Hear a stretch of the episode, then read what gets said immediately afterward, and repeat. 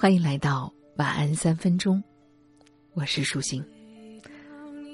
著名的学者林语堂在他的《我的愿望》当中这样说：“我要有能做我自己的自由和敢做我自己的胆量。”你是不是也有过同样的感受？那就是生活里很多的动力。其实源自那些微小而有具体的心愿呐。这新的愿望，一方面是对理想生活的向往，另一方面也为你指引着行动的方向。就像台湾作家林清玄所说的：“因为有愿望，生命的进程既不是偶然，也非必然。”每一步都牵引着下一步，每一个转弯都面向了不同的方向。确实，提到许愿，其实它早已是生活里必不可少的一种仪式了。而且，很多时候，许愿也不必非得要等到每年生日吹蜡烛前的那几分钟，不必等每月初一。日月和硕的时候，也不必等到流星雨划过夜空的瞬间。许愿似乎是一件心诚则灵的事儿。只要不犯忌，谁不想成为被神灵庇佑的人呢？就像另一位叫骆以军的台湾作家，他的分享：生日愿望，转发锦鲤。求佛拜神，留心许愿。许愿的方式形形色色，有没有用呢？无人知晓。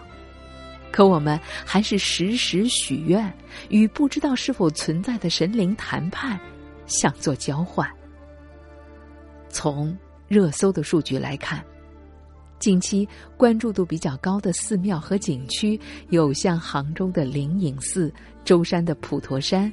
苏州的寒山寺、北京的雍和宫、山西的佛光寺、洛阳的白马寺、西安的大雁塔、成都的文殊院。你看，如今寺庙受到了男女老幼的追捧，而且特别是年轻人，正在成为寺庙烧香的主力军。每一个寺庙似乎都有其独特的灵验之处，什么姻缘？财运、事业或是学业等等不同的方面，在清幽宁静的寺庙里许愿，那一刻短暂的确定感，那一瞬微妙的内心和谐，何尝不是在修补我们自己的灵魂呢？红墙黄瓦，绿树古刹。也让用于城市里的我们，暂时逃离焦虑和内耗，使内心重归澄澈，拥有面对未知的勇气。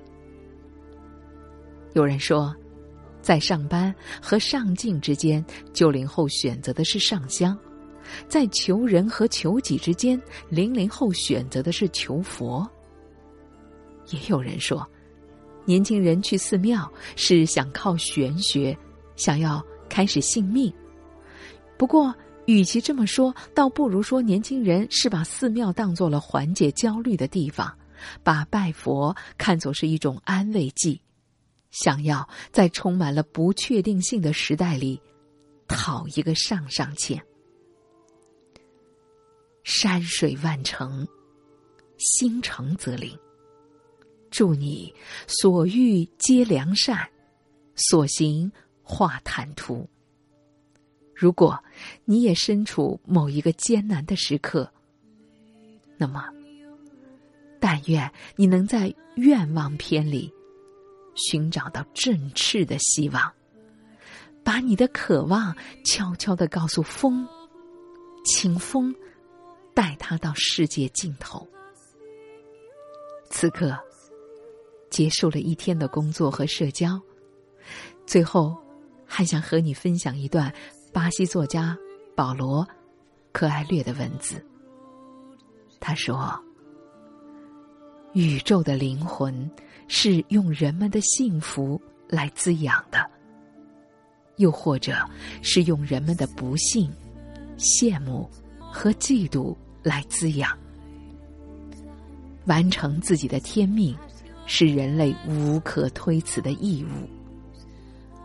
万物皆为一物。”当你想要某种东西时，整个宇宙会合力助你实现愿望。